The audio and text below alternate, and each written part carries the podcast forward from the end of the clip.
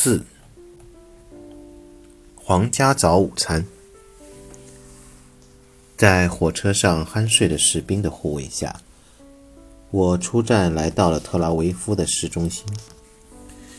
随后，在谷歌地图的帮助下，乘坐特拉维夫的公交车到达预定的精品酒店。在智能设备的帮助下，国际旅行变得越来越容易。干净利落、带有些设计感的精品酒店是特拉维夫的特色之一，已经形成相当的规模。我住的这家酒店底楼有一个半露天的咖啡吧，现磨咖啡、茶和四五种茶点都向住客免费提供。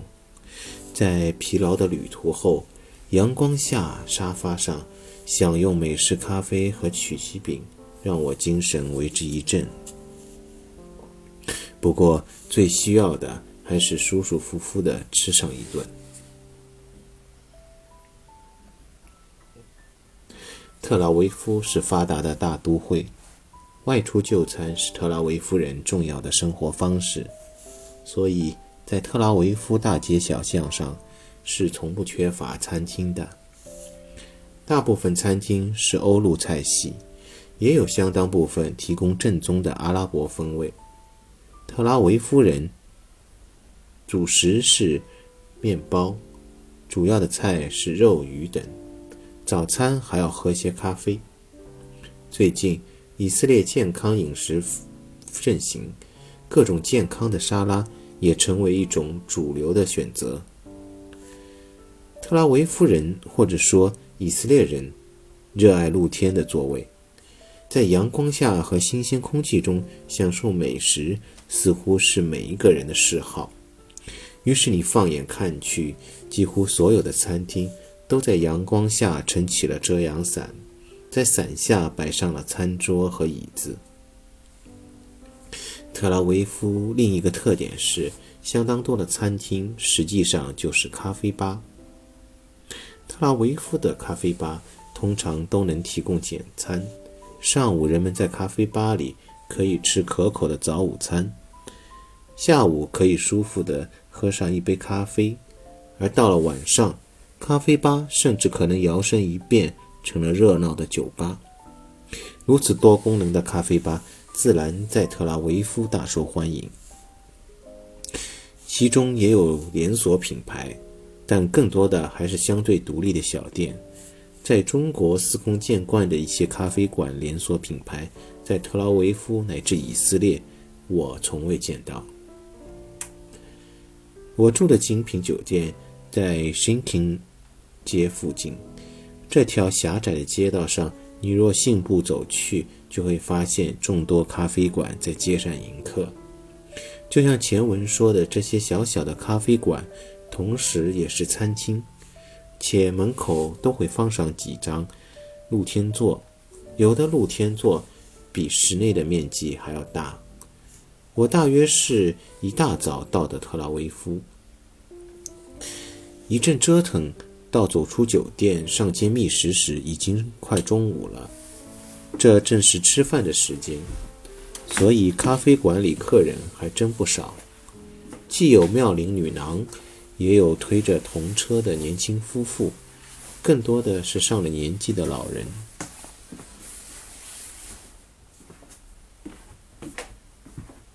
我沿着街道往西北方向走了不一会儿，就有一个小小的社区公园。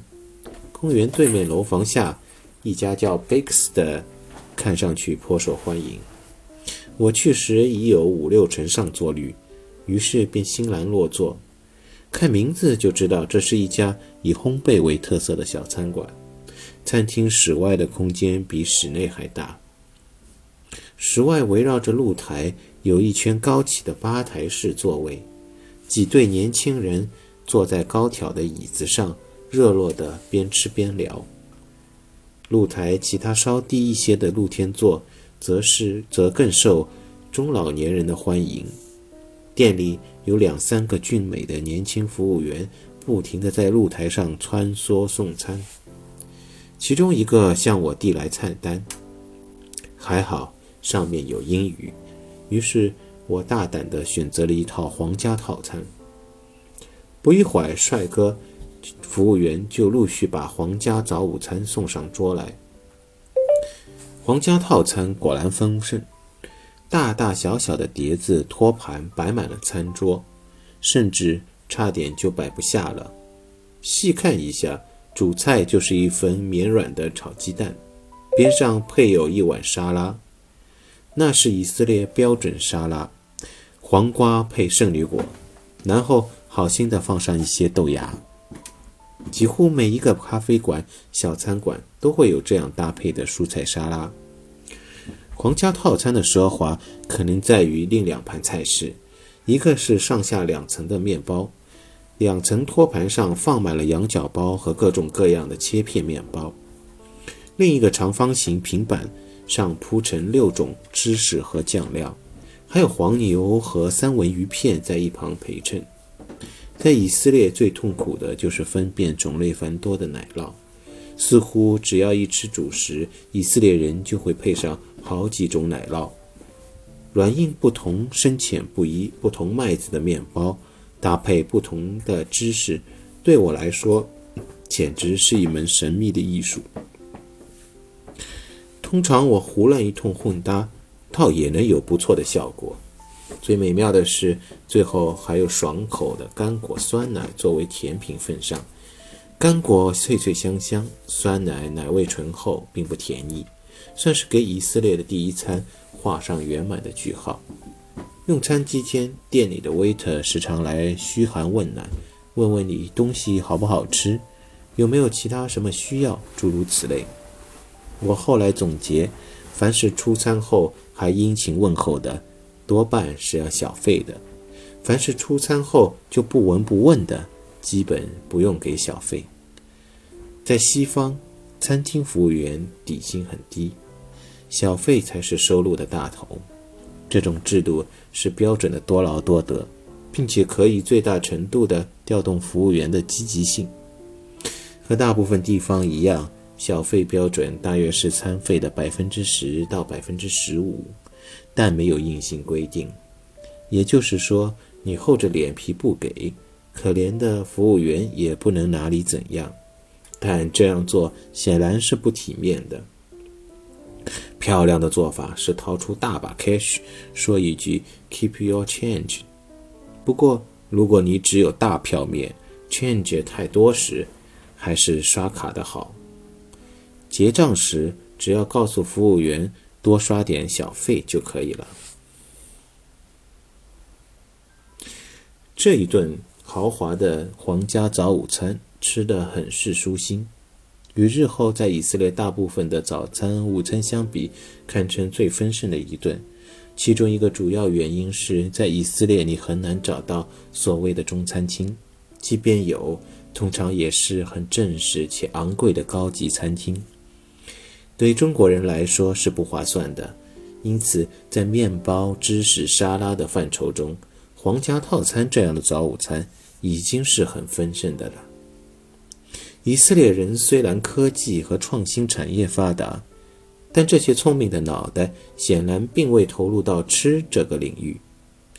以色列的餐饮总体上是比较单调乏味的。能找到的美味大都是昂贵的意大利菜、法国菜。哦，对了，有人说一种叫 shakshuka 的早餐是以色列的美食的代表。我到以色列的第二天早晨，便在一家连锁咖啡店享用到了这个国宝级的美食。它由番茄酱和洋葱做底，铺满一个小平锅，上面敲上一两个鸡蛋。再撒上各种香料，其中甚至有孜然。以上这些在一个小锅里一起烘烤后，连锅一起端上来，就是颜色和味道都很浓烈的 shakashuka。如果用一句话形容，那就是弥漫着中东香气的番茄煎蛋。我宁愿相信这是来自阿拉伯世界的味道。